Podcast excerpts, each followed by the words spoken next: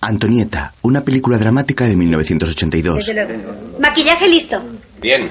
Abrir cámaras. Silencio. Silencio, por favor. Silencio. Quita la Kreber, quita la Kreber. Acción. Buenos días, señoras y señores. Estamos con Karina Arnell y vamos a ver lo que nos ofrece como especialidad del día. ¿Qué vas a preparar hoy, Karina? Hoy voy a hacer la bichisuas. Ah, ¿es un plato francés? No, solamente el nombre es francés. Es un plato americano típico. Se trata de una sopa que se puede comer caliente o fría. Será exquisito. ¿Mm?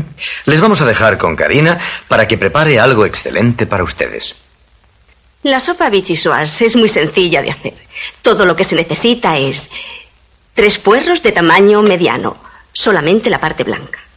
Cuatro patatas medianas. Cuatro tazas de caldo de pollo. Una o dos tazas de nata. Depende del gusto de cada uno.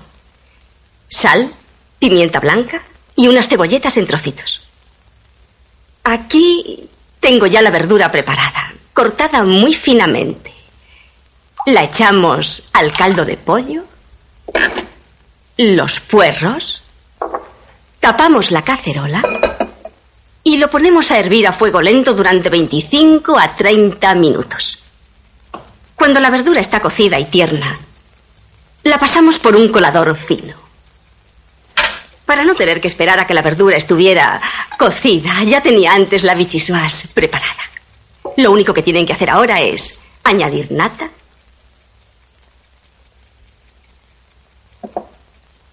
sal, pimienta y la cebolleta en trocitos. Se mezcla bien y ya está. Se enfría y se sirve. No ha sido difícil, ¿verdad? Bien, esto es todo lo que tenía que decirles hoy. Y ahora quiero que ustedes vean algo. Algo que nunca han visto antes. Algo que probablemente nunca olvidarán. Miren. En una grabación televisiva, la presentadora de un programa se suicida de un disparo en la cabeza.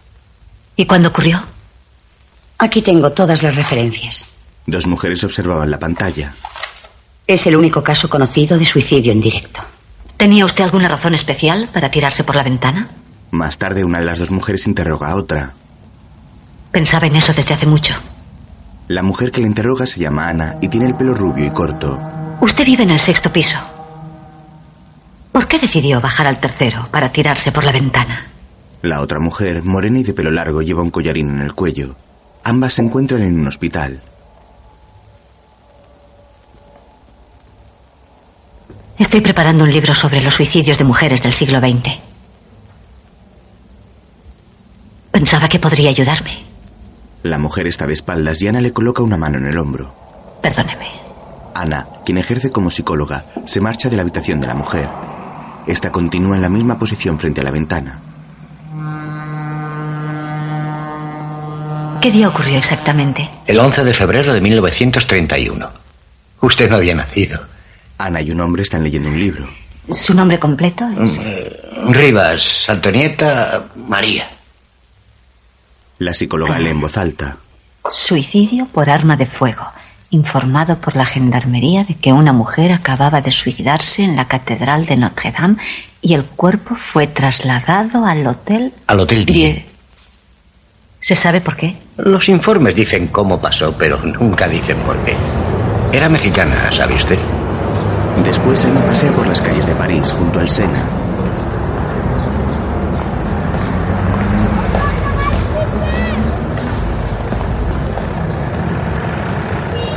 Seguido entra en la Catedral de Notre Dame, que estaba rotada de turistas tomando fotografías.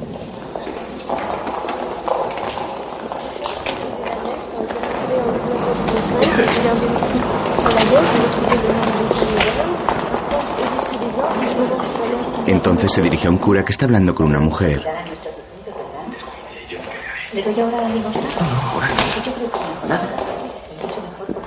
Perdone. ¿Dónde podría consultar los archivos de Notre Dame, por favor?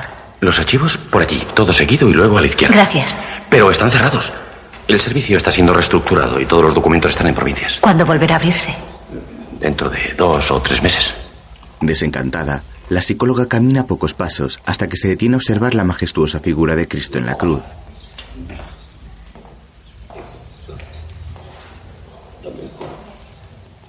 Al día siguiente, Ana desayuna con su marido en casa.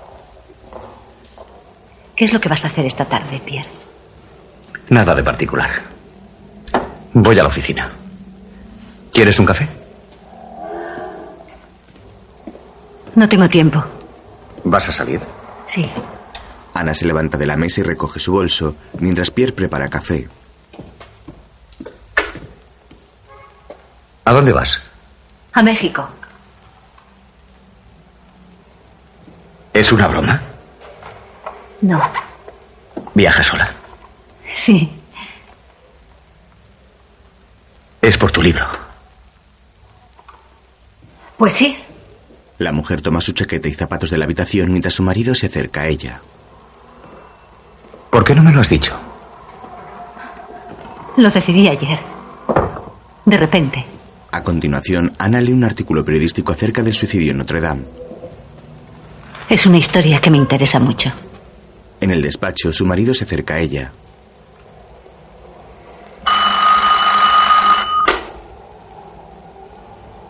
Diga. ¿Es mi taxi? Sí. Está abajo. ¿Cuánto tiempo te quedarás? No lo sé. Ah, cuida del gato. Más tarde, Ana y otra mujer ven un vídeo. Este es Porfirio Díaz, que fue dictador de México durante 35 años. Mira, esta es la Ciudad de México a principios de siglo. ¿Reconoces el zócalo? Sí. El presidente Porfirio Díaz era un hombre afrancesado. Leía a Comte y a Julio Verne. Un positivista. La influencia francesa en su época fue realmente muy notable. En todos los aspectos de la vida del país. En el centenario de la independencia en 1910, Porfirio Díaz invitó a gente de todo el mundo para que vinieran a la celebración de las fiestas. Pero el país seguía con las viejas estructuras. Por un lado, los hacendados, dueños de grandes latifundios. Y por otro, el pueblo víctima de la corrupción y sumido en la ignorancia y la pobreza. Antonieta creció en ese ambiente. Los invitados fueron llevados por el Paseo de la Reforma, nuestros campos elíseos, hasta la columna de la Independencia, construida por el arquitecto Rivas Mercado. Precisamente el padre de Antonieta. Dicen que la cara del ángel era la cara de Antonieta. Pero en 1957 hubo un terremoto. Se cayó el ángel y tuvieron que reconstruirle la cara. Al rato, en el interior de un edificio, un hombre se acerca a la mujer con un libro. Juanita, el libro que me pidió. Muchas gracias, Luis. Con permiso. Adiós. Un regalo para ti. ¿Ah, sí? Sí. Ana observa el libro con entusiasmo. Es ella, ¿no? Sí. 87 cartas de amor. ¿A quién? A un pintor, Manuel Rodríguez Lozano. ¿No se mataría por amor? Nadie sabe bien por qué. Ana pasa las páginas llenas de fotografías. Mm. Nacida precisamente con el siglo. Sí. ¿Cómo era su familia? Gente rica. El padre era un gran arquitecto. Y su casa el centro de reunión de los artistas de la época. Era muy aficionado a la escultura. Antonieta y su hermana posaban para él cuando eran niños.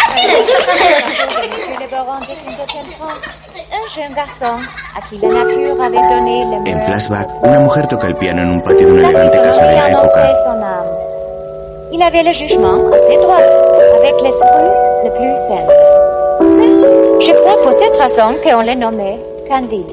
Les anciens domestiques de la maison soupçonnaient qu'il était le fils de la sœur de Monsieur le Baron et d'un bon et honnête gentleman du personnage. Que cet épousé ne voulait jamais épousé parce qu'il n'y avait prouver que son sentience quartier et que le reste de son arbre généalogique avait été perdu par l'injure du temps. Monsieur le baron était un des plus puissants seigneurs de la Westphalie, car son château avait une Otra niña de porte pelo de castaño, que fenêtres. resulta ser la hermana de Antonieta, Sa grande sostiene salle un même perro de su correa. était ornée d'une De pronto tapisserie. Antonieta se despista y levanta Tous la les chiens cabeza de hacia ce el techo. basse-cour composaient une meute dans le besoin. Ces palefreniers étaient Ne ses busca, figures. Antonieta. Le vicaire du Entonces, village Antonieta était vuelve a son bajar la grand cabeza y tambonnier. continúa posando. Ils s'appelaient tous monsieur. Et il riait quand il faisait des comptes. La baronne, qui pesait euh, environ 350 livres, s'attirait par là.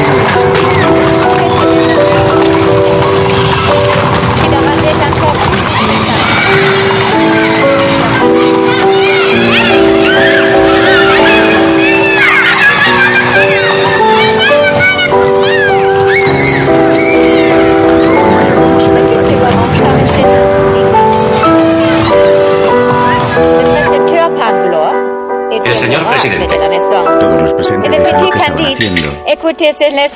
Descansa, la hija. Antonieta se baja de la base de la son columna y acto seguido, el presidente y sus hombres llegan al patio.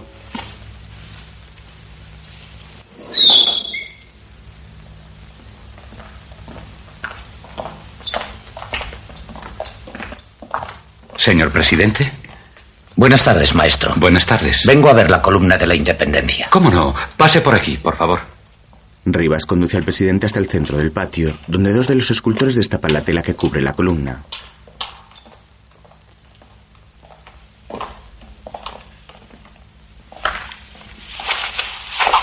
Las muchachas que correteaban se asoman por los huecos de la barandilla a observar al presidente.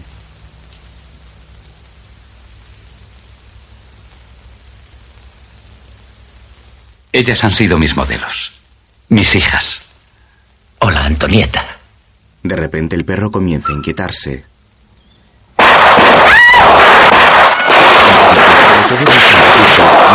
El.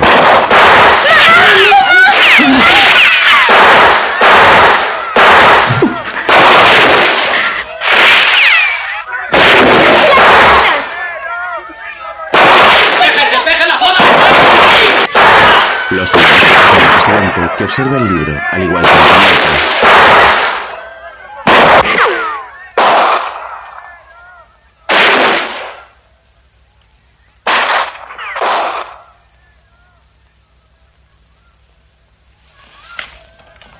¿Está bien, señor presidente? Acto seguido, el presidente se levanta del suelo y uno de los soldados entra al patio con la manga y el guante manchados de sangre. Todo está solucionado, señor presidente.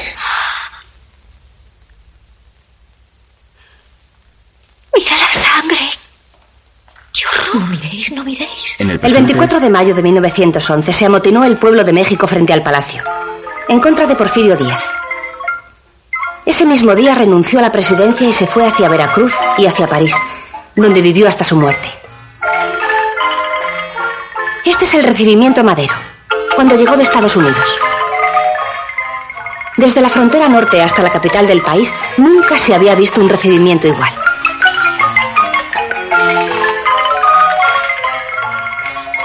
Desgraciadamente, la brecha que había entre el campesinado y ese nuevo gobierno. Es Zapata. Sí, es Emiliano Zapata. Esa brecha era tan grande que gente como Zapata, que apoyaban al campesinado, se rebelaron en cuanto Madero tomó el poder. Se levantaron Zapata en el sur y Orozco, a quien vemos aquí, en el norte. El general Victoriano Huerta fue nombrado jefe de las fuerzas maderistas que iban a combatir a los rebeldes. Aquí vemos las tropas federales. Las tropas de Huerta. ¿Y esas mujeres? Estas imágenes son maravillosas. La mujer del campo participó realmente en la revolución. Las llamaban soldaderas o adelitas por una canción mexicana de la época que se llamaba Adelita. A lo mejor la conoces. Fueron mujeres que participaron totalmente en la revolución, igual que los hombres. Mientras tanto, en la Ciudad de México seguía la lucha en pro y en contra de Madero.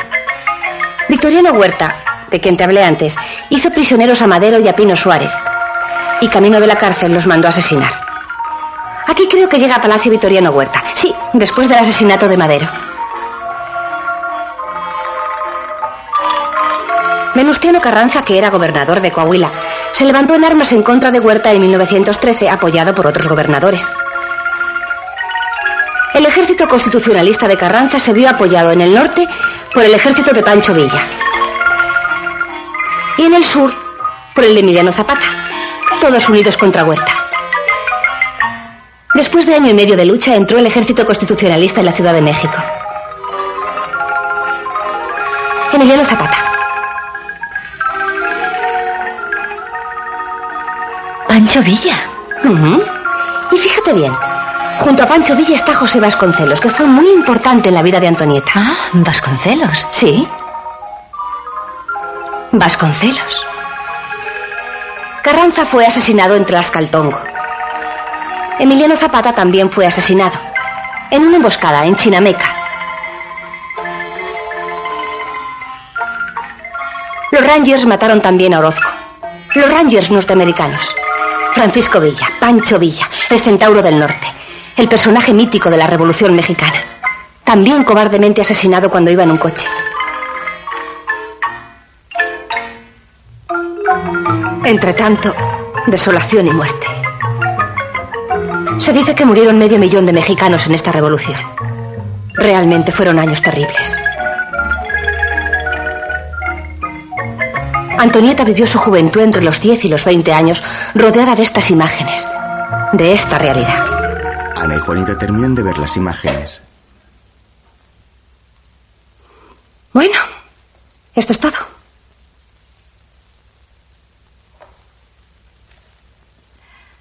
¿Antonieta estaba casada? Sí, pero no duró mucho su matrimonio. En flashback, Reconozco mi culpa. Y te prometo estar más tiempo a tu lado. Lo prometo.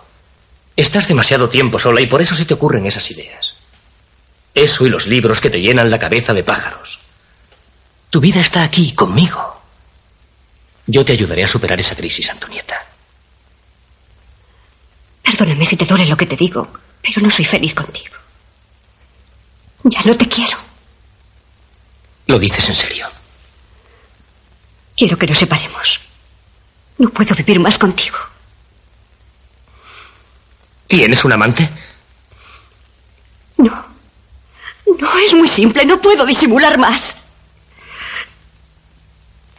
No te quiero. No te deseo. No quiero vivir contigo. ¿Tienes un amante? ¿Quién es? Dime quién es. Qué imbécil. Me has estado engañando todo este tiempo. Dios mío, qué imbécil. Qué estúpido y qué ciego he sido. Todos esos libros de mierda. Esos maricones que tienes por amigos. tras la discusión, el marido de Antonieta baja las escaleras de la casa y echa varios libros a un montón que ya había formado en el suelo.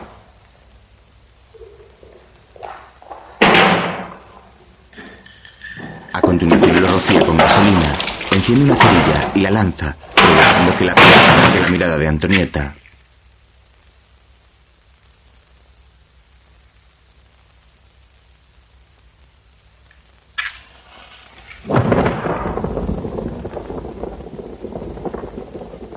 Mientras las llamas crecen, ambos se miran fijamente y Antonieta divisa el libro de Voltaire ardiendo en el fuego.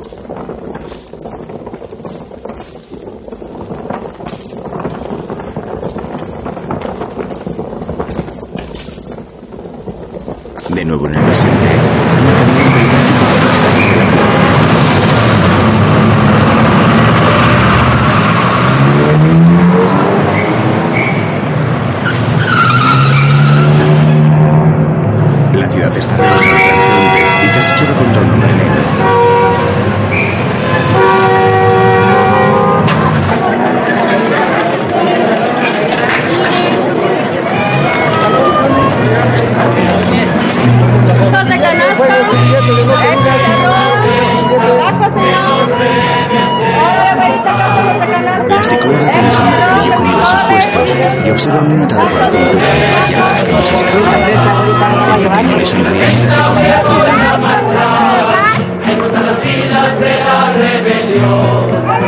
Al poco llega su padre, le desata y le abraza sonriente. Fruta fresca, fruta fresca, fruta fresca. Ana sonríe fascinada por el agradable ambiente.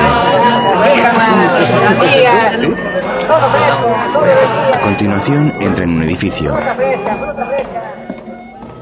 Por favor. ¿El señor Vargas? Tercer piso, señorita. Enseguida se dirige al ascensor y se cruza con un hombre que baja de él. No funciona. ¿Cómo? El ascensor no funciona. ¿Y usted? ¿De dónde sale usted? ¿Qué ha pasado? ¿De qué? ¿Ganó el pueblo? Claro. ¿En qué lugar quedaron? El segundo. Hombre, está bien. Algo es algo. Entonces ganaste la apuesta. Naturalmente que sí. Invitarás a los tequilas. Si no hay más remedio. Aprovechando que el recepcionista y el hombre están charlando, Ana sube las escaleras hacia el piso superior.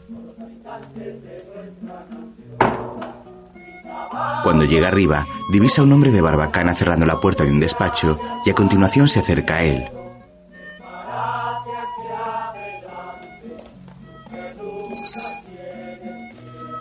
Señor Vargas, por favor. Vengo de parte de Juana Gaitán. Son las doce y cuarto. ¿Cómo? Que son las doce y cuarto. Usted llega con 15 minutos de retraso. Yo me voy. ¿A dónde va usted? A ninguna parte, pero como usted llega con retraso, yo me marcho. El hombre llama al ascensor con insistencia. Quisiera hablar de Antonieta. Ambos se miran fijamente y Vargas vuelve a llamar al ascensor. No funciona. Al menos no para mí. Seguidamente Ana le sonríe de forma pícara. Venga.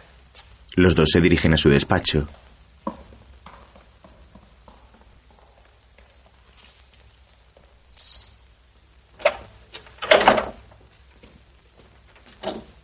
Al entrar, Ana observa la cantidad de libros amontonados mientras él sube la persiana y la invita a tomar asiento.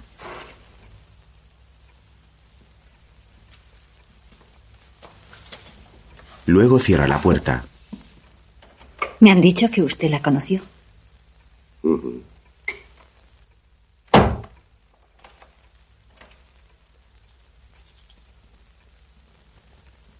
No va a servir de nada hablar de ella. Vargas se acerca a un mueble de la esquina mientras Ana observa curiosa la foto de Antonieta de su escritorio. ¿Quiere un brandy? Sí, cómo no. El hombre saca dos copas del mueble junto con una botella y las coloca encima de la mesa.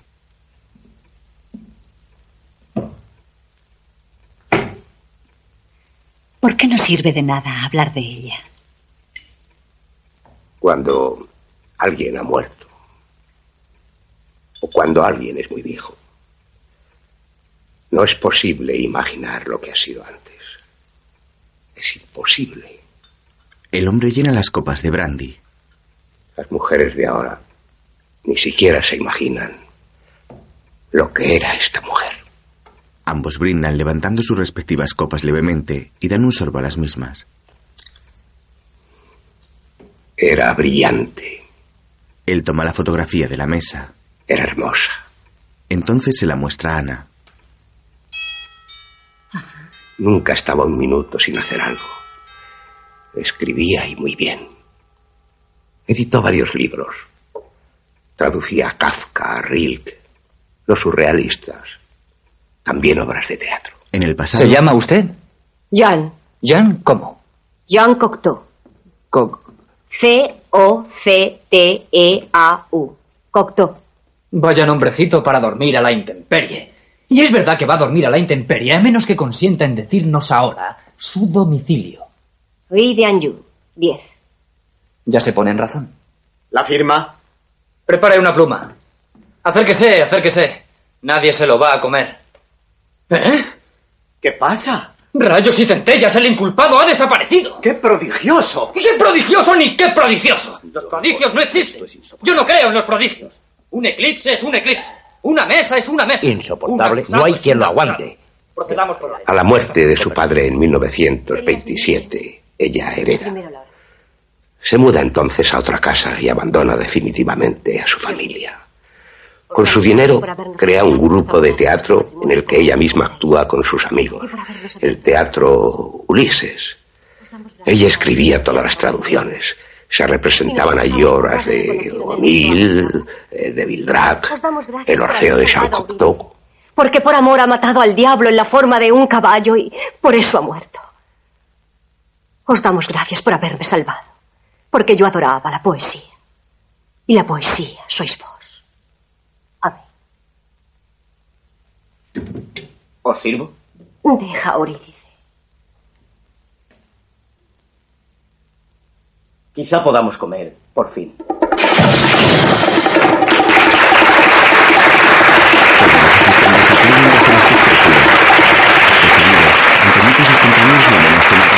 público. Después, en casa de Antonieta, He estado hablando con Antonieta y me parece que tiene la idea de otra obra de teatro. La voz humana, de Cocteau. ¿La conoces? Sí, la he leído. Me parece maravillosa. Ah, A mí me parece ideal. Yo tengo muchas ganas de seguir trabajando. ¿Te ha gustado la representación? Sí, me ha gustado muchísimo. Antonieta y un elegante caballero escuchan a otro hombre que está tocando el piano. No te lo he dicho antes, pero te felicito. Estuvo formidable. Eh, pero los críticos no han resistido hasta el final. Los críticos son los críticos, incapaces de hacer pie en el misterio, ni siquiera por un momento. La razón está de nuestro lado, pero es difícil despertar a los que duermen cuando no saben que están dormidos. Lo mismo nos espera con nuestra orquesta. Tocar Debussy, Stravinsky o Satie es buscarse los insultos. Pero es indispensable. Antonieta, bailamos. Antonieta y otra mujer comienzan a bailar muy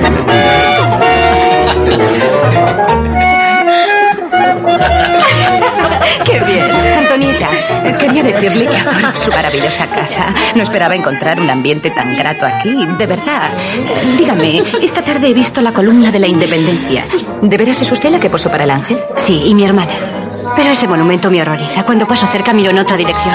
Antonieta ve a un apuesto caballero. Acababa de encontrarse con el pintor Lozano, Manuel Lozano, un gran pintor. Antonieta se enamoró locamente de él. Lozano estaba casado con Carmen Mondragón. El padre de ella era general y había inventado un cañón. Una mujer peligrosa. Carmen, ¿cómo está? Hace tiempo que quería saludarla, pero no era oportuno. Por eso he vuelto. Para trabajar aquí. Quiero pintar mi país, mi gente. Sabe, los pintores parisienses están imitando a los japoneses y hasta las máscaras africanas. Y nosotros copiamos a los europeos. Llego aquí, a este salón, y no veo ninguna diferencia con París. ¿Qué podemos hacer con eso, Antonieta? Ocultamos nuestra realidad. Nos contemplamos en un espejo a través de una máscara. Mientras conversan, la mujer de Manuel los observa desde lejos. Yo hago lo que puedo. Aquí vivimos tiempos difíciles. Pues no se diría. Usted va a patrocinar una orquesta sinfónica, ¿no? Sí. que será silbada. Con toda razón. Ambos se miran muy fijamente. Con permiso. Seguidamente Manuel se marcha y el elegante caballero con el que Antonieta había conversado se acerca a ella. He escrito estos poemas. Se los ofrezco. ¿Son buenos? Antonieta se marcha sin leer los poemas en busca de Manuel. De nuevo en el presente, Ana extrae una grabadora de su bolso. ¿Le molesta este aparato? Sí. La psicóloga vuelve a guardar el dispositivo.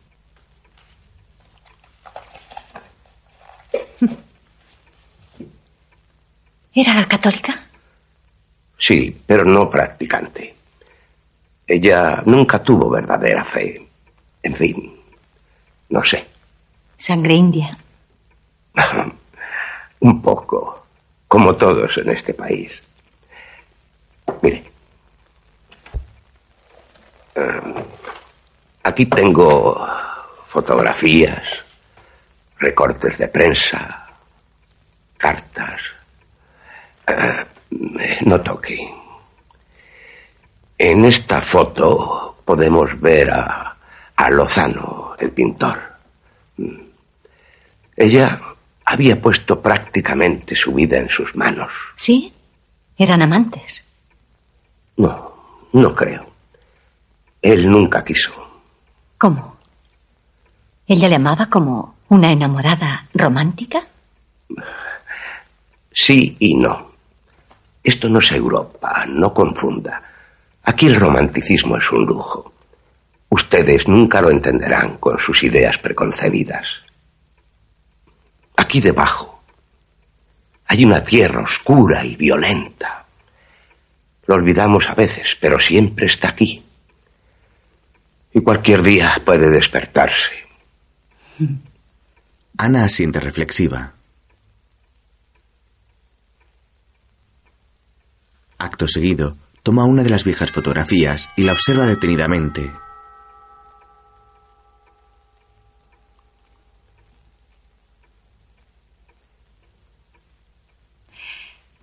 Este era el joven poeta. Sí. Era yo. En flashback, Antonieta se baja de un elegante coche de la época, ayudada por su chofer.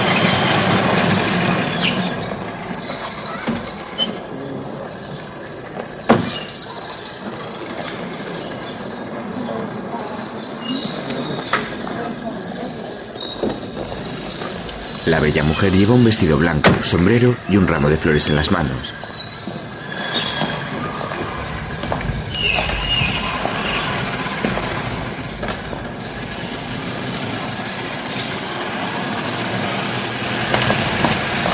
Indecisa se dirige a un portón y llama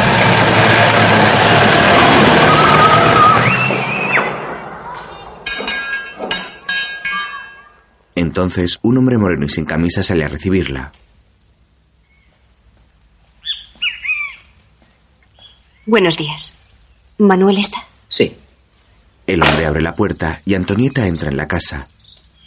Poco después un hombre está sentado en el patio, vestido con un elegante traje blanco y pajarita. Antonieta se acerca a él y lo saluda.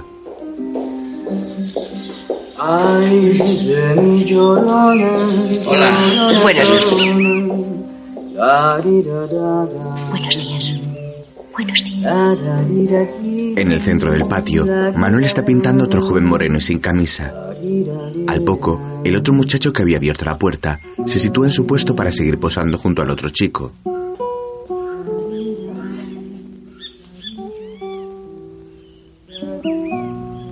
Un poquito más. Acto seguido, Antonieta se acerca a la espalda de Manuel y este se gira para mirarla.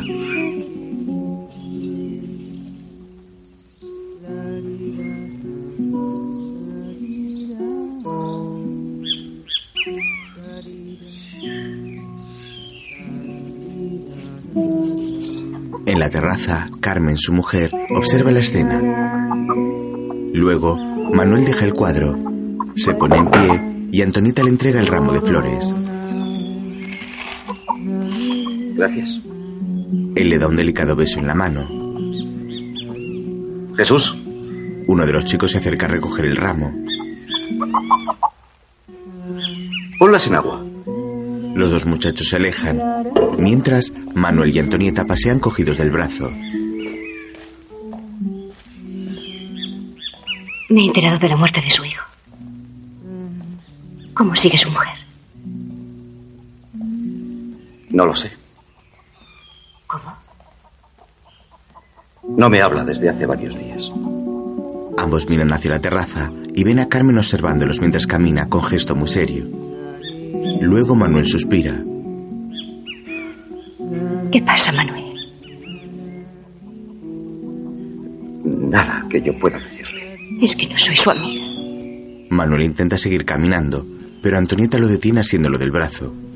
Entonces se le toma la mano y vuelve a adelantarse.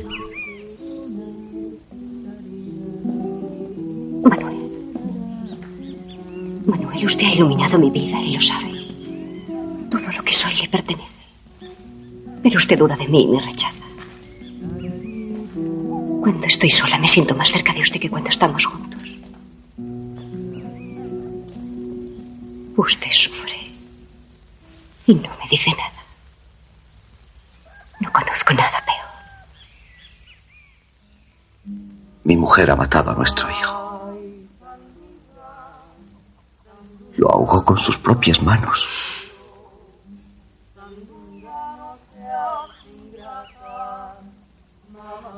Pero, ¿qué somos, Manuel? ¿En qué tierra vivimos? Antonieta se aleja de él con desazón. ¿Qué hay en nosotros? Acto seguido, vuelve a acercarse, pero él continúa con la mirada perdida y se marcha.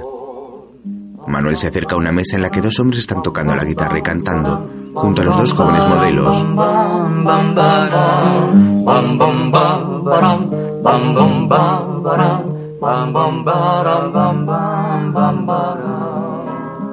¿Vamos a seguir, señor? No. Por ahora no. Manuel observa a uno de los hombres muy ensimismado.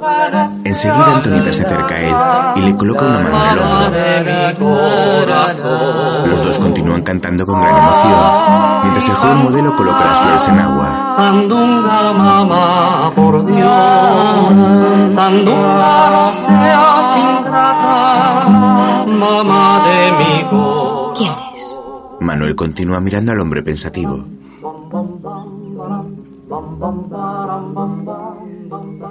No puedo hablarle si no estamos solos.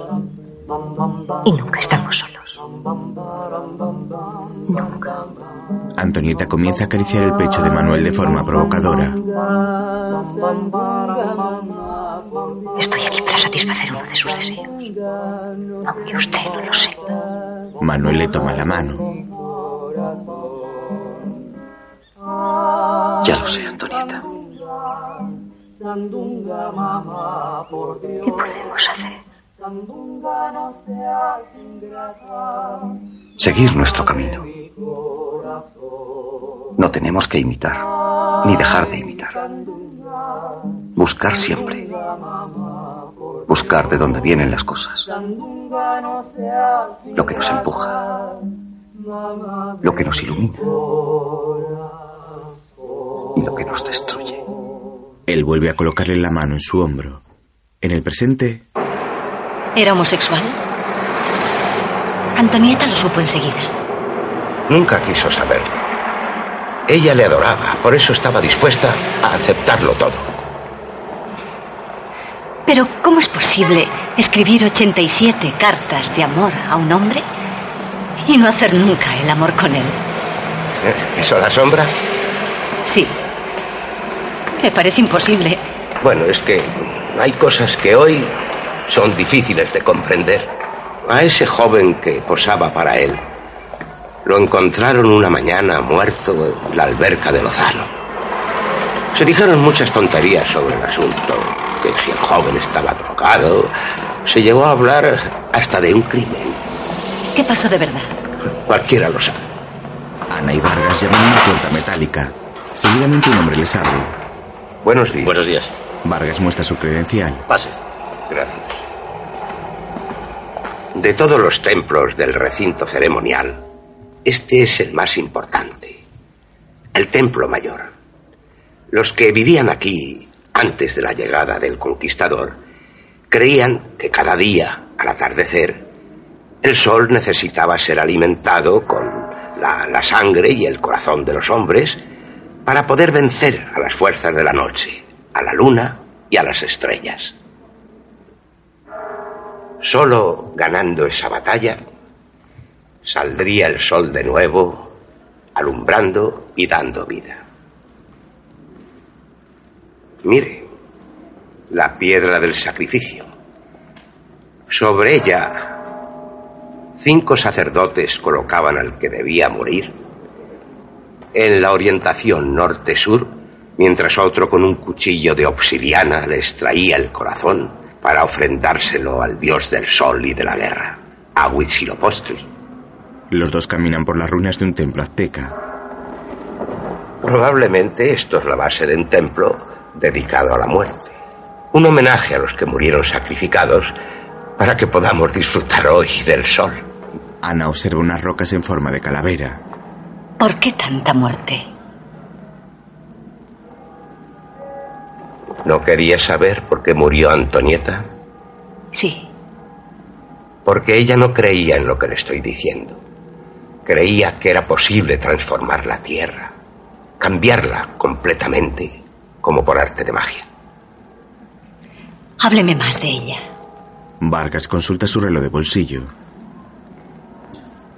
Otro día. Acto seguido, se marcha mientras la psicóloga continúa mirando las siniestras rocas. Más tarde en el hotel de Ana, Mi llave, por favor. Sí, enseguida. el recepcionista le entrega también una nota. La llamaron desde París. Gracias. Mientras observa la nota, Ana se monta en el ascensor. Tercero, por favor. El ascensor comienza a subir hasta llegar a la planta correspondiente.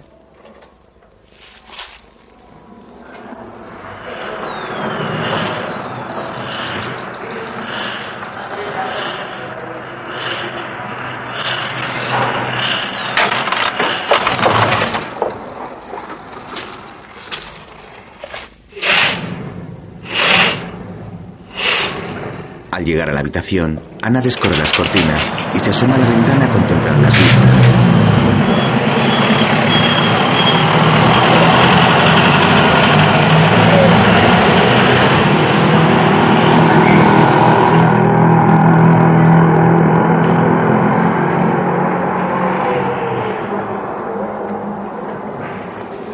Después de quitarse la chaqueta, se sienta sobre la cama y levanta el teléfono.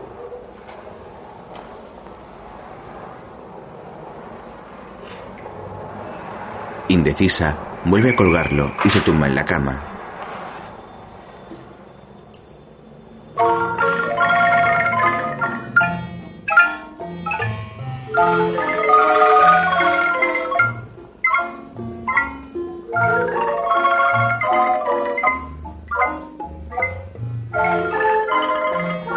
Entonces toma el libro de Antonieta de su bolso, enciende la lámpara de la mesilla y comienza a hojearlo con interés.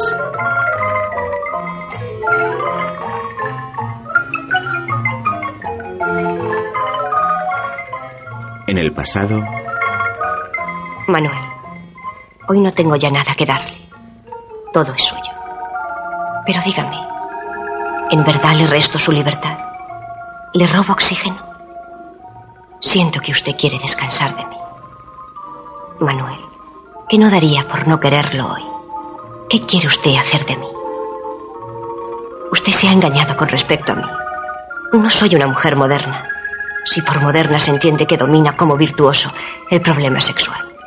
No soy moderna porque doy al amor en general y al acto sexual en particular más importancia que lavarme la boca o tomar un baño. No podría sentar mi afecto en una persona y entregar mi cuerpo a otra. Supongo que eso sería comodísimo, pero la sola idea me repugna. No puedo dividirme. Si yo fuera una mujer inteligente, en vez de enamorarme como una necia que padece porque su amor no es correspondido, le querría con todo el espíritu liberado de todo lastre sexual. Me tiene usted en un callejón sin salida.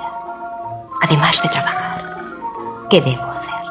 Antonieta está sentada en su escritorio escribiendo una de sus cartas a Manuel. Después Carmen, en la azotea de su casa, se asoma a contemplar el cuerpo desnudo sin vida de los jóvenes tiñe de rojo el trecho de suelo más cercano a su cabeza y la mujer lo observa con una mueca de satisfacción incontenible.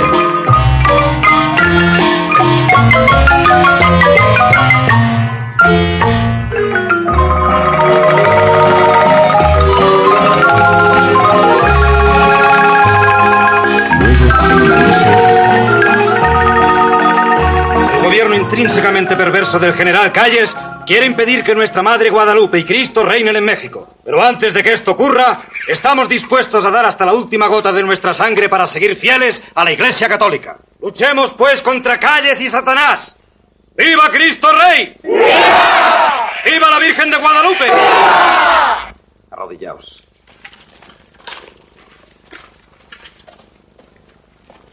Benedica vos omnipotens Deus, Pater, Filii, Spiritus Sancti. Amén. Reine Jesús por siempre, reine su corazón, en nuestra patria, en nuestro suelo, Virgen María, la nación, de nuestra patria, en nuestro suelo, Virgen María, la nación. Que viva mi Cristo, que viva mi Rey, que triunfe en la tierra, triunfante mi Grey, que espera en la tierra, triunfante su Rey. ¡Viva Cristo Rey! ¡Viva! ¡Viva Cristo Rey! ¡Alto! ¡Los federales! ¡Los federales! ¡Federales! ¡Tirad! Comienzan a defenderse del de los cabrones. Varios hombres son muertos y las empresas que se mantienen. Era la época de la guerra cristera. Los generales Obregón y Calles se suceden en el poder. Su anticlericalismo desencadena una serie de violentas respuestas por parte de la Iglesia. Los sacerdotes se niegan a ejercer su ministerio y abandonan las iglesias. Los cristeros, que así se llaman los insurgentes, se refugian en las montañas y combaten a las tropas del gobierno bajo la bandera de Cristo Rey. Durante cerca de cuatro años, esta guerra terrible y cruel asola el país. Las iglesias estaban clausuradas, pero había un culto clandestino. Una religiosa muy enérgica, la Madre Conchita, reunía a fieles en su casa. Entre ellos había un joven católico fanático, José de León Toral, que había sido tipógrafo y dibujante. Siendo presidente electo Obregón, fue asesinado por Toral el 18 de julio de 1928. El Señor es contigo. Bendita tú eres entre todas las mujeres, y bendito es el fruto de tu vientre, Jesús. Santa María, Madre de Dios, ruega por nosotros pecadores, ahora y en la hora de nuestra muerte. Amén. Dios te salve María, llena eres de gracia. El Señor es contigo. Bendita tú eres entre todas las mujeres, y bendito es el fruto de tu vientre, Jesús. Tanto sufrimiento inútil. Dios mío. Obregón nos odia. Mientras él y Calles estén en el poder, seremos perseguidos. Dios te salve María, llena eres de gracia. El Señor es contigo. Bendita tú eres entre todas las mujeres, y bendito es el fruto de tu vientre, Jesús. En otro momento, Toral está dibujando un retrato del coronel. Mi teniente coronel. El general Álvaro Obregón está llegando. El pintor arranca la hoja del retrato y se la entrega al militar. ¿Cuánto le debo? Nada. Gracias. Toral observa los coches que están llegando y acto seguido se guarda el lápiz en el bolsillo de la chaqueta. A continuación, Obregón se apea de uno de los vehículos.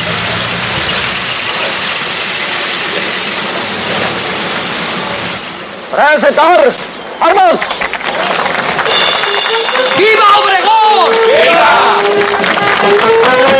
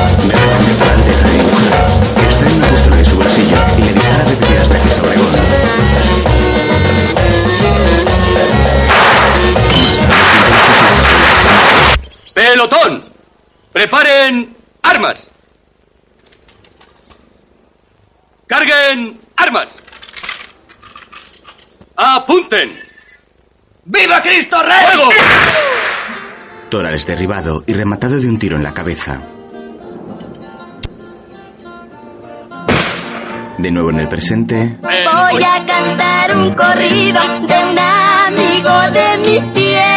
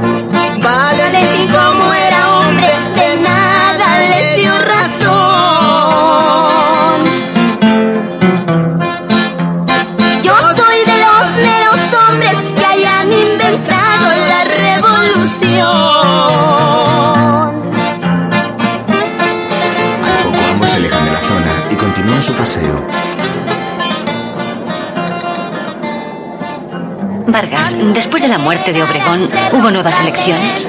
Sí, naturalmente. Calles estaba solo como interino.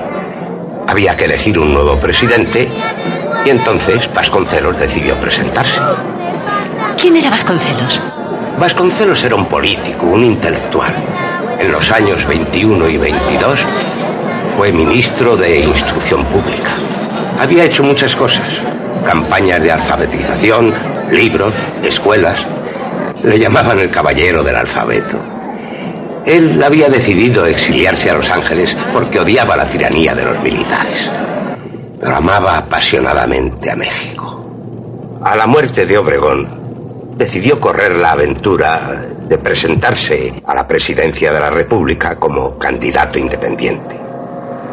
Arrastró consigo a la juventud y a lo mejor del pueblo mexicano. ¿Y Antonieta se fue con él? Sí, nos reunimos con Vasconcelos en Toluca.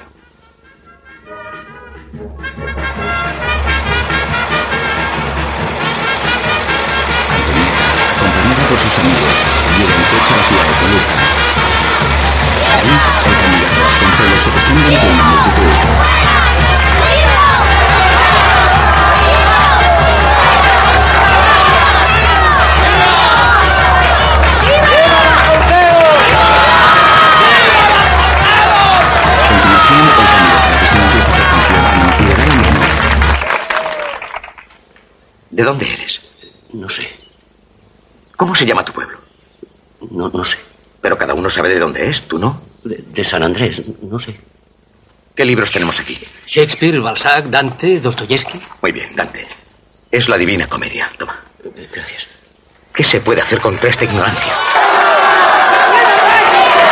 Todo el mundo aplaude la iniciativa de Vasconcelos.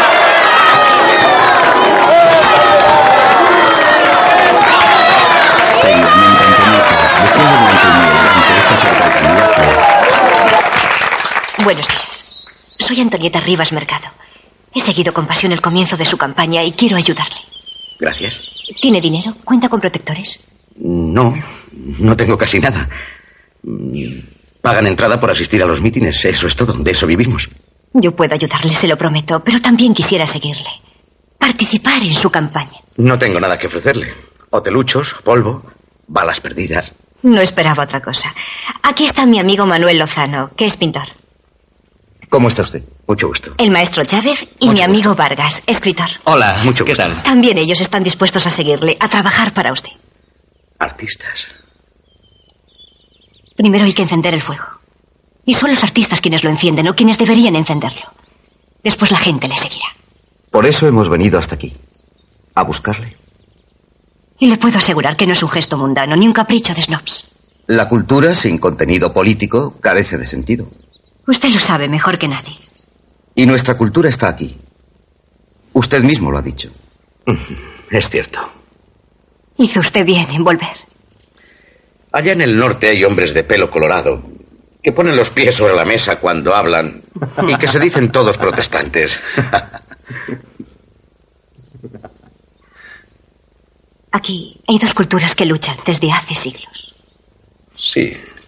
Dos mm, o tres. Y si nuestro pueblo quiere una civilización, esas culturas diferentes deben fundirse. Tal vez así surja un espíritu nuevo. Rivas Mercado. ¿Es usted hija del arquitecto? Sí, Le he conocido. ¿Está casada? sí, pero separada. Vasconcelos sonríe levemente. Venga. El candidato que monta una cabalgata y se dirige a su vehículo.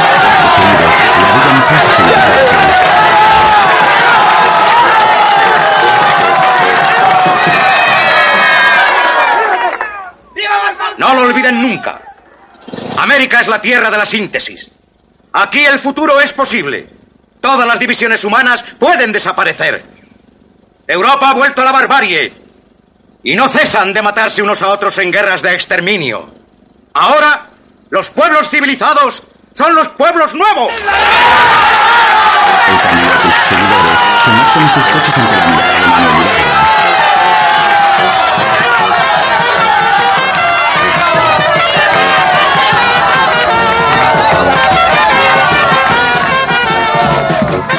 En el presente, en el despacho de Vargas,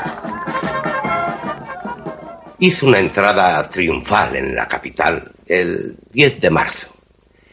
Fue inolvidable. Pensamos que pronto acabaríamos con la desgracia. Él podía ganar. Pero frente a él estaba Calles, que patrocinaba a otro candidato y que no retrocedía ante nada. Vargas enciende el flexo de su escritorio. Luego volvimos a salir para una gira por el norte. Una ciudad por día. Era un ritmo de trabajo agotador. Pero éramos jóvenes. Antonieta, un grupo de amigos y yo le seguimos con gran entusiasmo.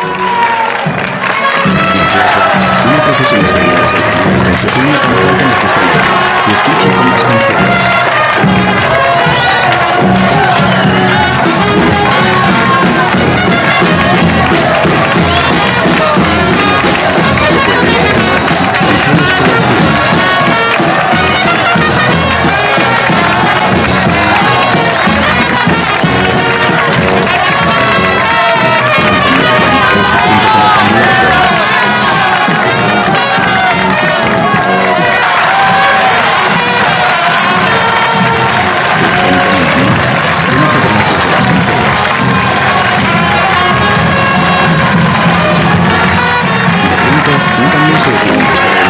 Varios hombres comienzan a la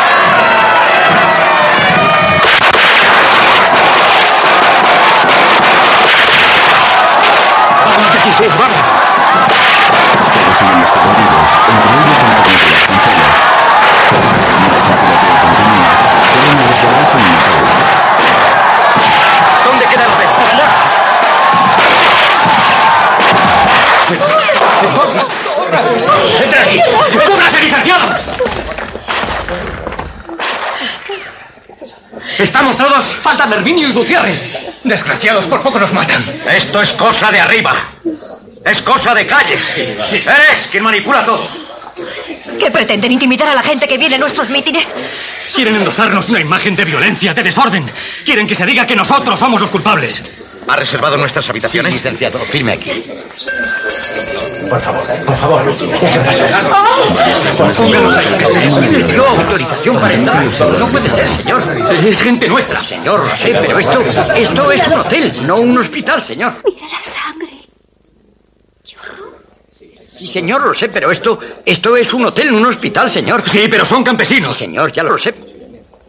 Un campesino se santigua ante la masacre. Señor. ¿Eh? Ah, sí, sí. Un hombre de traje marrón y bigote se dirige al candidato. Disculpe, licenciado. ¿Sí? Hay una delegación de campesinos que desea hablar con usted. Hace dos días que espera. ¿De qué se trata? Lo ignoro, señor. Está bien, que vengan aquí. ¿Aquí? Aquí. Sí. Sí, licenciado. Dos fotógrafos toman imágenes de los cuerpos. Cuando yo te avise. Vale. Ya. Ahí está el candidato. Díganle lo que tienen que decirle y váyanse. Quítese el sombrero. Gracias, señor. A la orden, licenciado.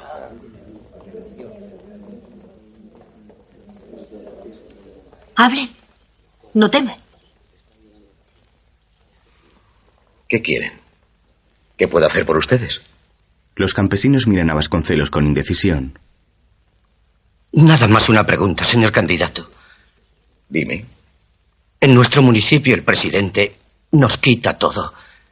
Viola a nuestras mujeres y a nuestras hijas. Y cuando protestamos, nos mata como a perros.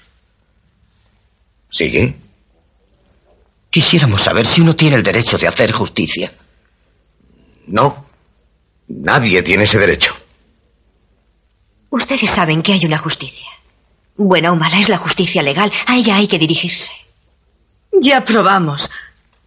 Hace años que tratamos de presentar denuncias, pero de nada ha servido. Entonces nos dijimos, ¿por qué no hacemos un tribunal nosotros mismos? ¿Por qué no lo juzgamos? Ustedes no tienen ese derecho. ¿Y nadie puede defenderlos? En todas las revoluciones se forman tribunales populares, ¿no? Cuando la justicia oficial está al servicio del poder. ¿Ustedes serían capaces de formar un tribunal? Claro que sí, señor. ¿Un verdadero tribunal que juzgara en conciencia? Sí, señor. Claro que sí. Ah, entonces ustedes tienen tal vez ese derecho. A mí no me corresponde decírselo. Pero sí, tal vez. ¿Y ese tribunal tendría el derecho de condenar a muerte? Es un gran criminal, señor candidato. Vasconcelos se queda pensativo. Si fuera un verdadero tribunal que juzgara en conciencia, ustedes tal vez podrían condenarlo a muerte. Creo yo. Gracias, señor. Gracias. Gracias, señorita. Gracias, señor. Gracias, señores. Gracias. ¿Por qué están ustedes tan contentos? Bueno, porque lo colgamos hace un mes. Licenciado, tenemos que prepararnos. Nos están esperando.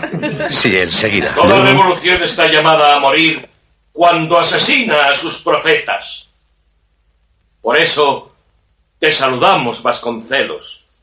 Contigo, Huitzilopochtli, dios de la sangre y de la muerte, va a retroceder ante que el Satcoat, portador de orden y de luz. Señores, hagamos un brindis por Vasconcelos. ¡Viva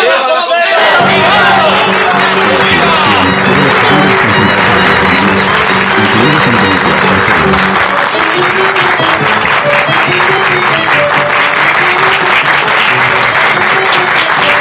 El ambiente se acaba de amenazado por un pianista y un violinista.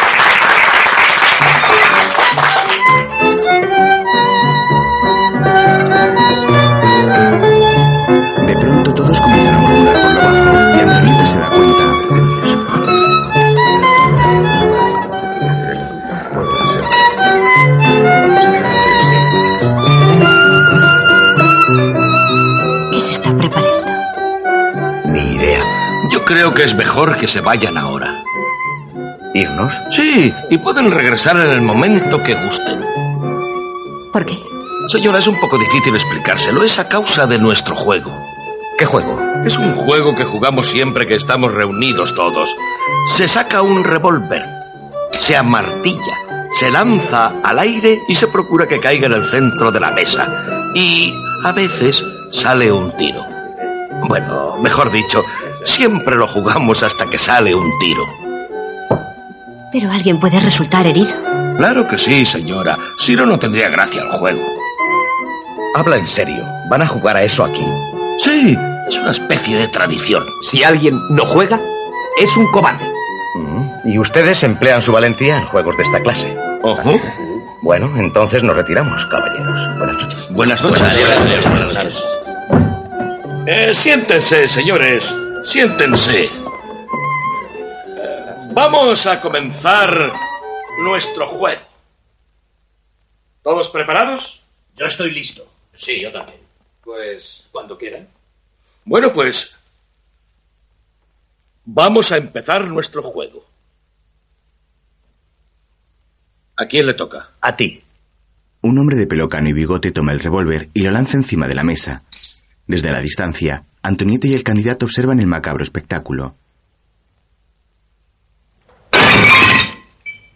Nadie resulta herido, así que el hombre de al lado saca su revólver. Mi turno. Es mi turno. Entonces Antonieta y Vasconcelos deciden marcharse. Luego, ¡Viva Vasconcelos! ¡Viva! ¿Qué hay, Herminio? Gutiérrez está grave. Las pancartas. Este es el centro, Vasconcelos. Bien, Félix, bien. Ya notificamos al centro los acontecimientos del día. Correcto. Buenas ¿A noches, señor candidato. ¿Les Buenas parece noches. bien a las seis y media? De acuerdo, a las seis y media. bien. Seis y media. Buenas noches, que descansen. Buenas, Buenas noches. noches. Licenciado, hay que preparar el discurso para mañana. Antonieta me ayudará. Ya he empezado. ¿Dónde has ido? ¿En la cena? No pasa nada. No, no pasa nada. Tranquilo. Un médico, un médico. Llame a un médico. Hay un herido. Bueno, bueno, bueno, rápido, a ver. Eh, el doctor Mosco. Rápido, llame a un médico. Tranquilidad, que no ocurre nada. No pasa nada, no ocurre nada. Tranquilo. mientras, Estoy segura de que aparte de usted y de mí, todos están armados. Dígalo por usted, porque yo, mire. Los diputados, los diputados, ya no pueden mangonear. Pues Vasconcelos, pues Vasconcelos, ya los vino a fastidiar. ¡Viva Vasconcelos! Perdone, licenciado. Vasconcelos, Vasconcelos, la lucha va a comenzar porque la patria es primero y tú la vas a salvar. Antonieta entra en su habitación y el candidato pasa tras ella. La mujer se sienta sobre la cama y lo mira fijamente.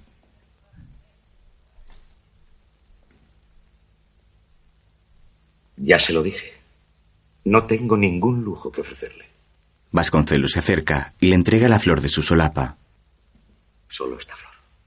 Ella la toma de su mano. Gracias. Ya ni miro dónde duermo. Mañana estaremos en otro hotel. Como si fuéramos actores. Exactamente. Todo este esfuerzo tan grande. Llegaremos a alguna parte. Antonieta apoya la mano en su brazo. ¿Cómo me pregunta eso? ¿Lo duda usted? No lo sé. Hay ya tantos muertos a nuestro alrededor. La fiesta se transforma en tragedia, como hoy. No puede decepcionar a la gente que confía en usted. Cada día recibimos más adhesiones. Somos ya miles. Vamos a ganar, José. Usted lo sabe. Vamos a ganar. Calles va a falsear las elecciones. No lo consentiremos. Nos enfrentaremos a él. Como hoy. Más violencia, más muertos. Hay que hacer de este país un país de hombres libres, no de ebrios soldados analfabetos. Si hay que luchar, lucharemos. Todo antes que la injusticia, ¿no? Es lo que ha dicho hace un momento a los campesinos. Prometo lo que no tengo. Denuncio lo que no soy. No sé, Antonieta. Haría mejor en dedicarme a escribir mis libros. Tengo que terminar mi metafísica. Tengo que corregir las pruebas. Trabajar en un libro de metafísica en plena campaña electoral. Son políticos como usted lo que necesita nuestro país.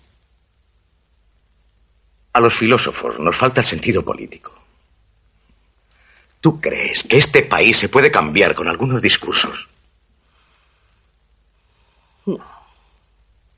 Pero si queremos hacer algo, hay que ganar las elecciones. No hay otra solución.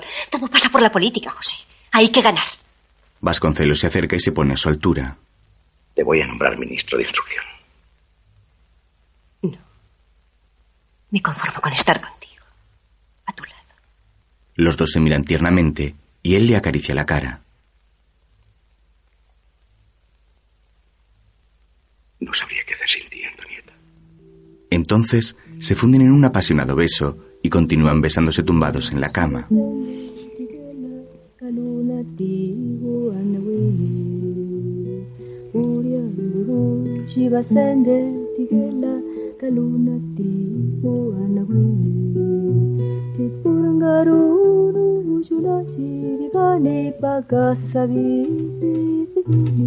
A la mañana siguiente, los dos continúan en el hotel.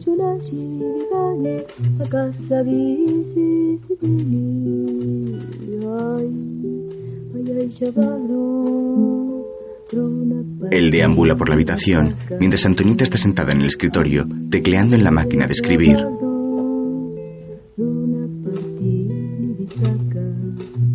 A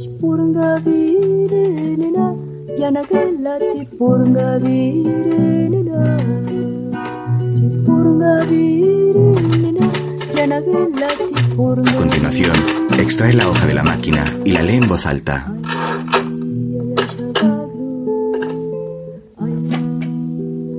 Querido Manuel, luchando contra la inutilidad de mi vida, heme aquí atrapada por la pasión política. Pero al menos soy, existo. Una pregunta, Manuel. Usted me ha rechazado. Pero sin embargo le pregunto, ¿qué haría si tuviera una amante? Acto seguido, Antonieta continúa tecleando. Cuando el pintor se enteró de que ella se acostaba con Vasconcelos, en mi opinión, eso le dejó indiferente. Nunca volverían a verse. Sin embargo, ella siguió escribiéndole hasta el final. Reservaba para Lozano sus pensamientos más íntimos mientras vivía con Vasconcelos un amor apasionado, físico. Quizá por primera vez en su vida se sentía realizada como mujer. De nuevo en el presente, Ana se de un coche en plena calle.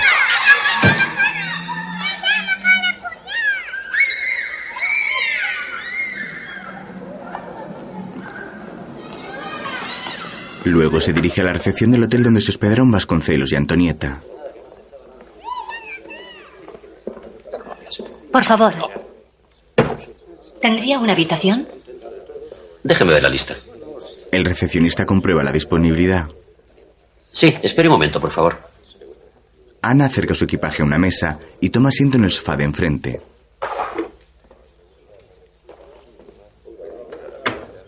Acto seguido, extrae su grabadora del bolso y la enciende. Vasconcelos limitó su campaña electoral a los estados del norte. No sé por qué razón el sur le intimidaba un poco, aunque él mismo era de Oaxaca. Iba de una ciudad a otra y solía recibir una acogida calurosa a pesar de los ataques, de las balas perdidas y de los insultos de la prensa oficialista. Estaba siempre rodeado por un grupo de jóvenes Perdóneme. que se declaraban ¿Usted se interesa por Vasconcelos? Sí. ¿Por qué? Resulta curioso. Es un periodo de nuestra historia que se conoce muy mal. ¿Está preparando una tesis o es para un artículo? Es algo un poco más complicado. Voy a estar aquí 48 horas. Si usted quiere, podemos charlar un rato. El hombre le extiende su tarjeta a Ana, que la observa con detenimiento. Licenciado. ¿Qué significa licenciado? Señorita, su cuarto está listo. Voy. La psicóloga se levanta del sofá y le da la mano al hombre. En este país todos son licenciados. ¿Puedo llamarla luego? Sí. Al poco, un botones acompaña a Ana hasta su habitación. le ofrecían su colaboración. Pero él les respondía siempre lo mismo. Primero hay que ganar la batalla legal. Se necesita un jefe legítimo. Antonieta le seguía con los ojos cerrados. Su llave, señorita. Preparaba sus discursos. Gracias, que descanse. Contestaba su correspondencia. Compartía su vida. El muchacho abre la ventana para que corra el aire. Le entrega la llave a Ana y se marcha. Ella se asoma a la ventana, deja la grabadora sobre la cama, inspecciona un trozo de la pared que tiene el papel levantado.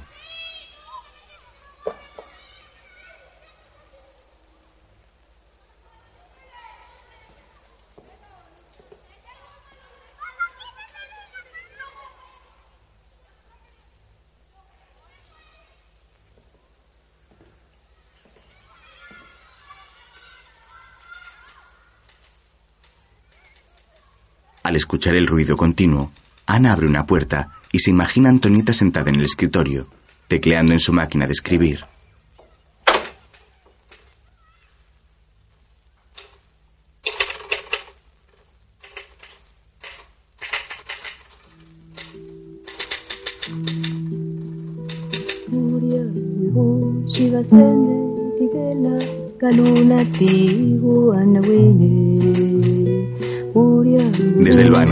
Puerta, la psicóloga continúa contemplando a la joven con fascinación.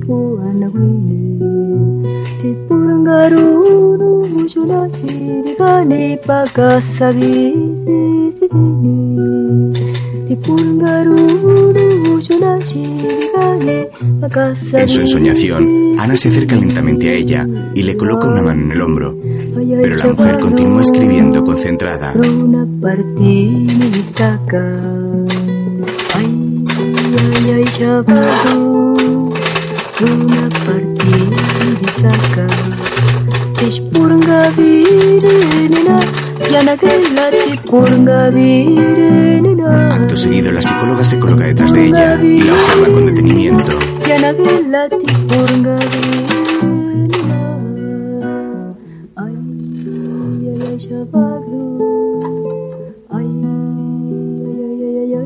aventura de Vasconcelos me parece desesperada. Ojalá salga bien. Ya solo un camino les queda. Matarle. Si no le matan, irá como un río crecido, arrollando todo a su paso. Antonieta arranca la hoja que estaba escribiendo y la arruga entre sus manos. Seguidamente, y todavía en la ensoñación, la joven se dirige hacia una multitud. Señores, Es un no soy candidato por mi propia voluntad, Bien. sino por deber cívico. antes a México. Señorita Modotti, la Hay que arrebatar el Gracias. poder a los caudillos y liberar al país del dominio norteamericano. Si no, nuestra revolución habrá sido inútil.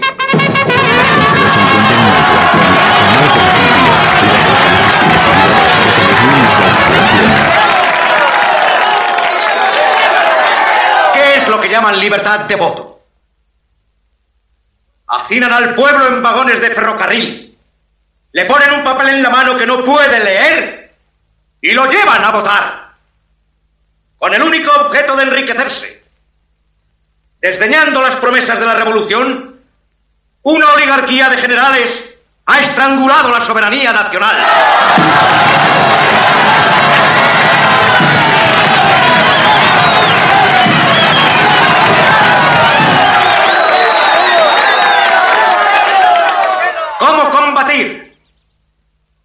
Solo existe un medio.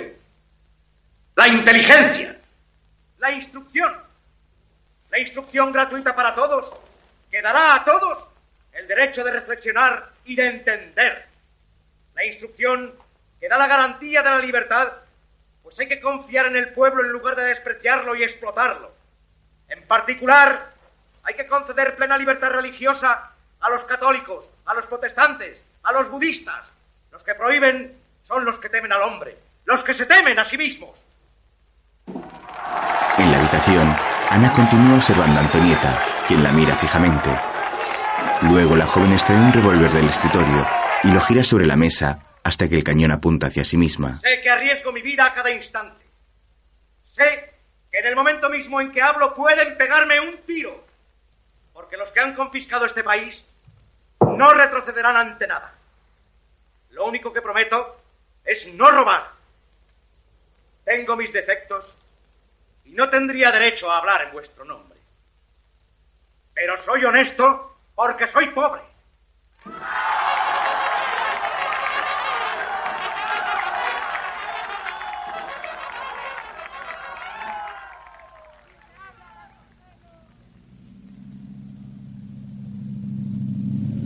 En otro momento del pasado, una avioneta amarilla aterriza ante la mirada de Antonieta Vasconcelos y sus seguidores.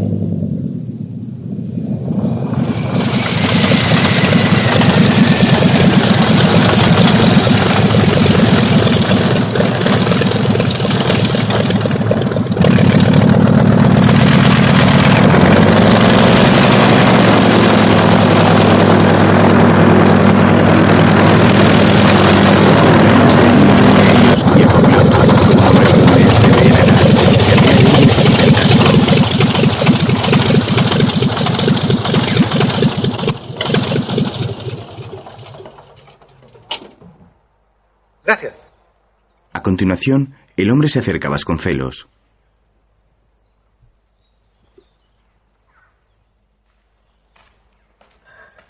Buenos días. El hombre extiende su mano, pero Vasconcelos le niega el saludo. Gracias por haber venido a esperarme. Le agradezco. No tengo mucho tiempo. Yo tampoco. Me llamo Lloyd. Me ha enviado el señor embajador de los Estados Unidos en México. Me han hablado de él. Antonieta es mi más próxima colaboradora. Ella sabe todo lo que yo sé. Ah, sí, sí. Me han hablado de ella. Los tres se alejan caminando. A propósito. La fecha de las elecciones se acerca. Efectivamente. Durante su campaña, usted ha sido bastante duro con mi país. Su país se mete en lo que no le importa. He dicho lo que tenía que decir. Sí, pero usted ha hablado hasta de colonización. ¿Qué es eso? Cuando se hace votar un fuerte impuesto sobre el vino para favorecer la invasión de la Coca-Cola en México, ¿cómo se llama eso sino colonización? usted sabe que va usted a perder las elecciones. No. Si las elecciones son limpias, no temo el resultado. Pero usted rehusó el apoyo de los generales que son hostiles a calles. No ha hecho usted ningún esfuerzo para atraerse el sur. No ha hecho usted ninguna alianza política. Usted no tiene ninguna esperanza de ganar las elecciones. Y usted lo sabe. ¿Para qué ha venido usted? Porque me encomendaran una misión. ¿Oficial? Ah, pero todas las misiones son eh, oficiales. Mire, cuando fue usted ministro de Educación Pública, usted emprendió una gran obra que francamente sería una lástima de abandonar. Ahora sí, usted retira su candidatura. El nuevo presidente, cuando será elegido por el pueblo, por supuesto, lo pedirá de seguir en su obra. Probable ministro con amplios poderes. Si piensa que ha perdido, ¿por qué intenta comprarle? Mire, quiero poner en claro que es con usted que estoy hablando. Mi amiga le ha hecho una pregunta. ¿Qué contesta? México está saliendo con dificultades de 20 años de luchas. Lo que necesita México ahora es unidad y no división. Es exactamente lo que yo pienso. Aquí en este país se puede instaurar dos grandes partidos adversarios que ambos se declaran herederos de la revolución. Fantástico. Que ambos se combaten sin tregua, pero que en realidad se reparten el poder. Sencillo. Un tipo de balance, ¿comprende usted? ¿Como en su país? Bueno, salvando las distancias. Vuélvase a su avión. La gasolina que ha quemado para llegar aquí le ha costado cara al pueblo mexicano. Y no sirve de nada. En el presente. Vasconcelos era la pluma más brillante de México. Pero no hay que hacer de él un héroe. Era un megalómano. Se proclamaba la única excepción en un país de 14 millones de imbéciles. Vaya, no es muy halagador para ustedes. no, no. Desde luego que no. Era vanidoso, confuso, contradictorio. Se jactaba de tener sangre india, pero los indios le daban mucho miedo. No estaba a gusto con su pueblo, como muchos intelectuales. Hablaba de Platón en los discursos. Era un buen panfletista. Tenía el sentido exacto del insulto. Pero cuando se estudia la historia política, hay que desconfiar de las simplificaciones y de las ideas preconcebidas. No todo era malo del otro lado, ¿eh? No todo. La prueba está en que desde hace más de 50 años este es un país estable, el más estable de América Latina. La guerra civil ha sido olvidada y se dan las condiciones para un desarrollo normal. ¿Las elecciones fueron falseadas? Es prácticamente seguro. ¿De qué manera?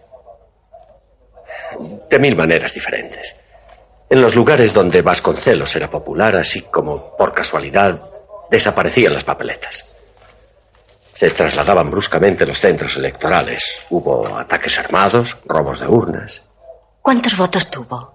Una cantidad ridícula. No recuerdo bien, pero algo así como 100.000 votos en todo el país.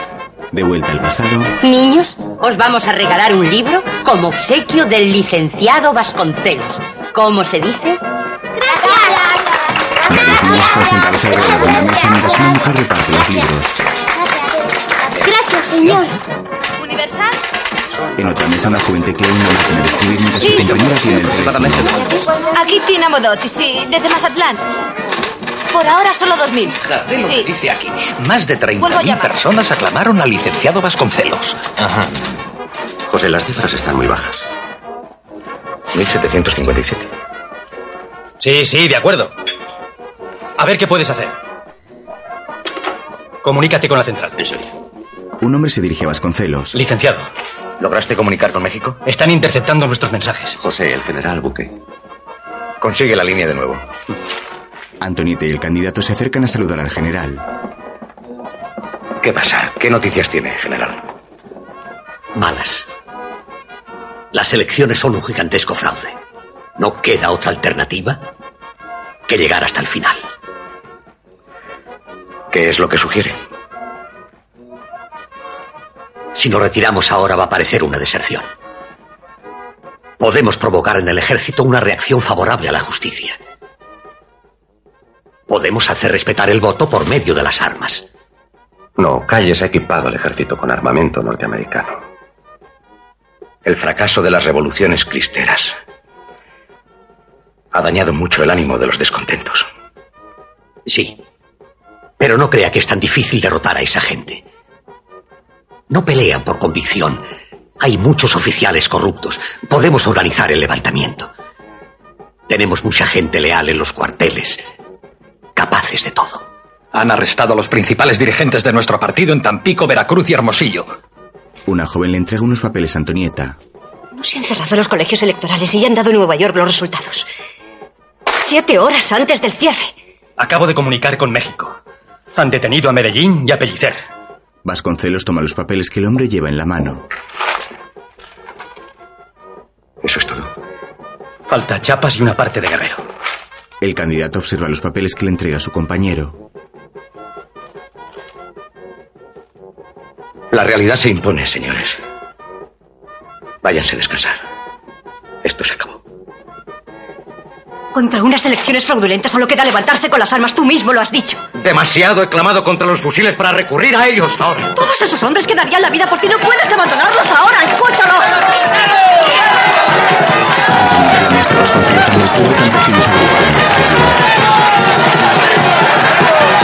Mañana gritarán por otro. Váyanse a descansar, señores, por favor. Buenas noches. Tienes razón, Antonieta. No podemos abandonar ahora. El joven Vargas aferra efusivamente al candidato y este le coloca la mano en el hombro. Tú también, Vargas. Vete a descansar, como quieras. A continuación, Vargas se marcha junto con todos los demás. Mientras tanto, Antonieta se cierra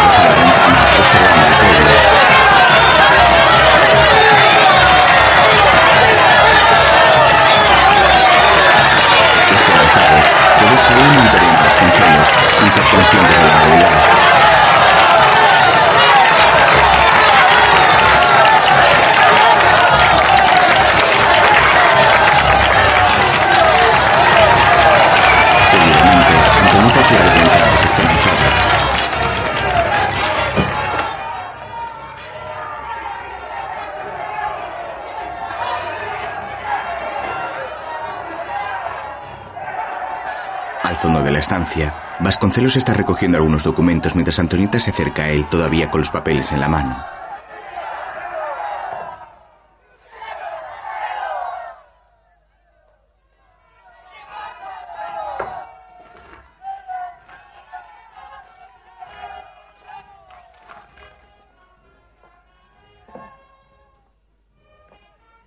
Entonces los deja sobre el escritorio. ¿Qué vamos a hacer? Me iré de este país. Me iré a Nueva York, a París. Trabajaré en la clandestinidad. No es la primera vez que lo hago. Y volveré como Madero, como Obregón. Al final la verdad se impondrá. Antonieta toma asiento en una de las sillas. ¿Y yo qué hago, José?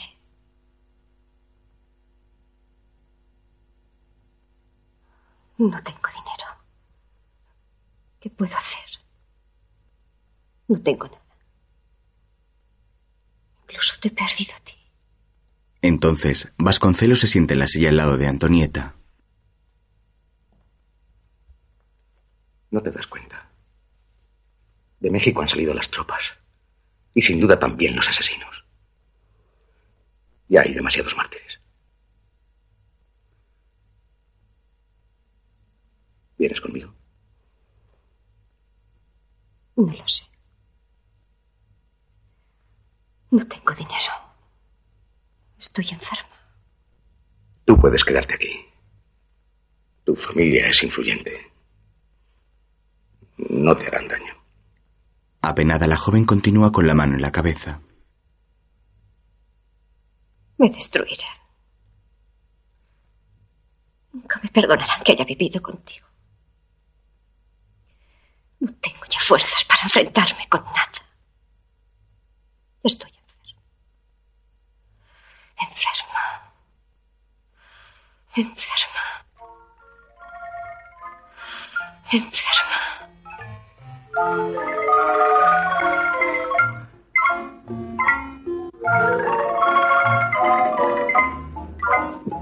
Al día siguiente, Antonieta, en actitud muy pensativa, viaja en coche con su chofer.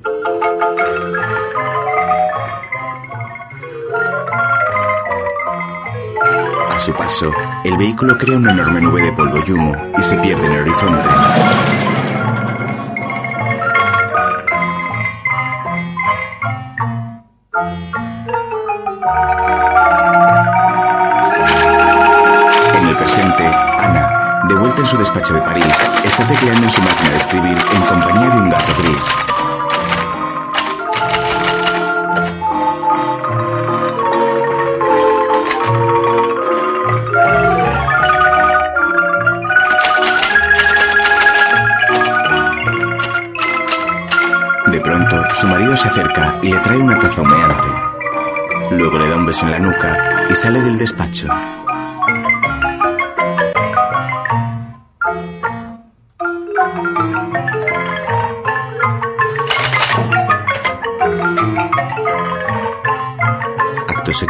La psicóloga toma el libro de Antonieta, lo abre, arranca una fotografía de la joven y la cuelga en su despacho, al lado de un recorte de prensa de la muerte de Marilyn Monroe.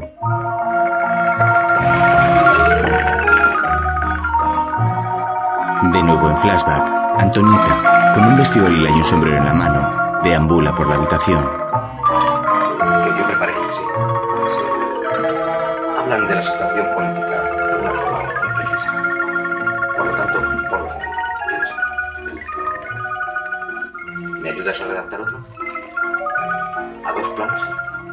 Entonces se detiene frente al espejo y se coloca el sombrero mientras Vasconcelos y otro hombre charlan en otra habitación.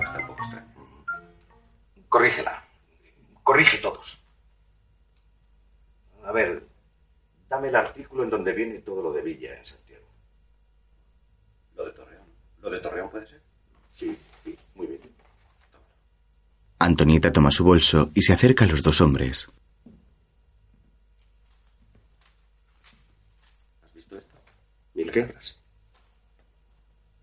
A ver, deja- el primer número está casi listo. ¿Quieres verlo? Después.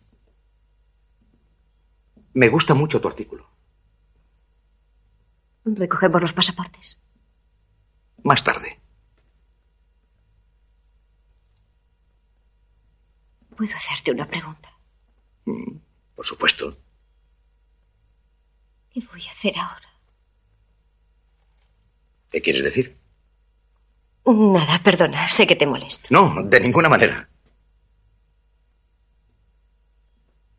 Contéstame solo a una pregunta. ¿Tienes necesidad de mí? Si no estuvieras aquí, me faltarías infinitamente. La revista no podría hacerse sin ti. Pero en realidad nadie necesita de nadie, tú lo sabes bien. Sí, lo sé. Solo tenemos necesidad de Dios. Antonieta mira a Vasconcelos muy fijamente y luego sale de la habitación.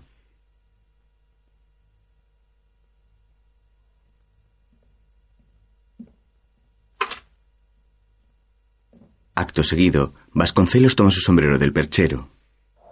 Ya en la calle, ¿Quieres venir a comer con nosotros? ¿A dónde? Mm, A Raymond. No, primero tengo que pasar por el consulado. Quizás más tarde. Muy bien. al cruzar la calle, Antonieta casi es atropellada por un coche.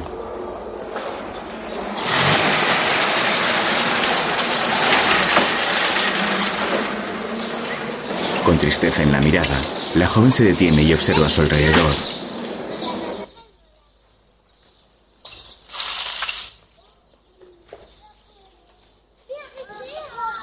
Atraviesa un parque en el que varios niños están jugando muy despreocupados.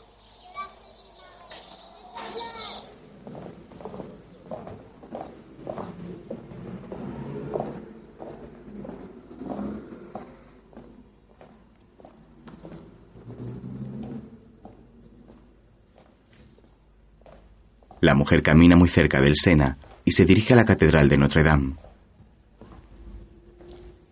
Mientras camina, observa la belleza de los frisos que decoran el templo.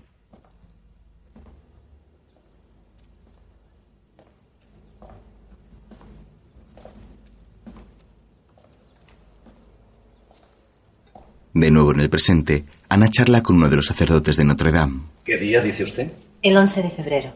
¿De 1931? Sí. El cura ojea un diario de registros.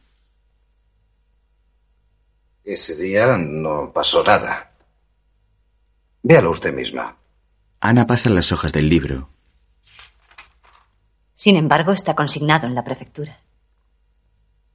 Y la prensa habló del caso. Puras habladurías. Ya lo ve. He verificado para mayor tranquilidad, pero estaba seguro. No pasó nada. Nunca se ha suicidado nadie en la catedral de Notre Dame. Nunca nadie. El cura deja el libro en su lugar. Adiós. Adiós. はい、上のステンドグラスにはユデアの王様、ユデアの王子たちが描かれているわけです。 La psicóloga camina por la catedral después de que un grupo de turistas se marche.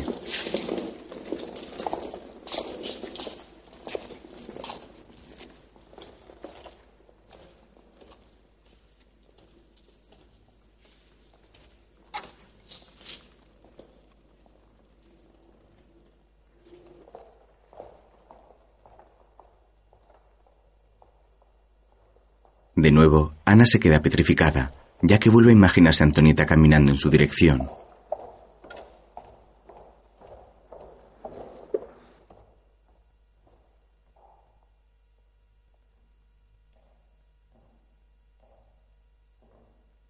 Antonieta se dirige a un altar lleno de velas y toma asiento en una de las sillas que hay alrededor.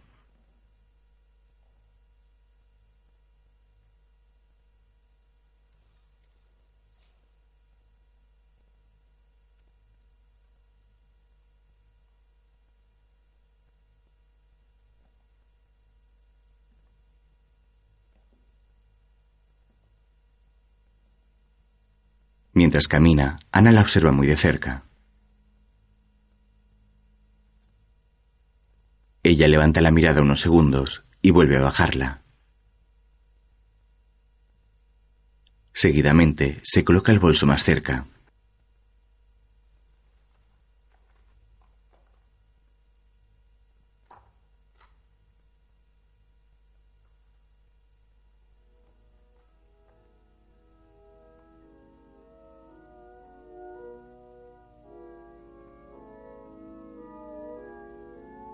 seguido, la joven, de mirada triste y abatida, se queda totalmente quieta con la mano en la abertura del bolso.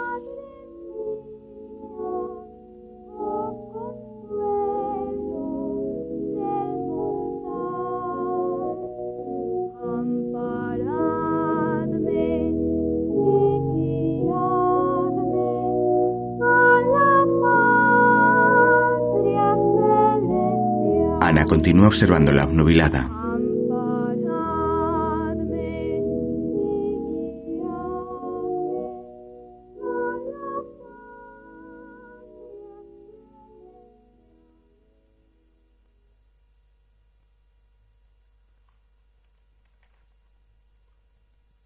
Seguidamente, Antonieta extrae un revólver de su bolso, activa el martillo percutor y apunta con el cañón a su corazón.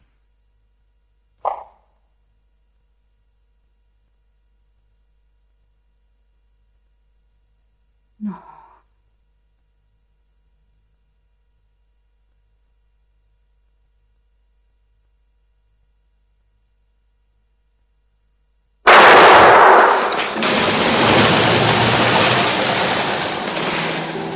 Las palomas que había dentro de la catedral salen volando asustadas por el fuerte disparo. El cuerpo de Antonieta queda totalmente inerte en la silla, mientras Ana lo mira y suspira.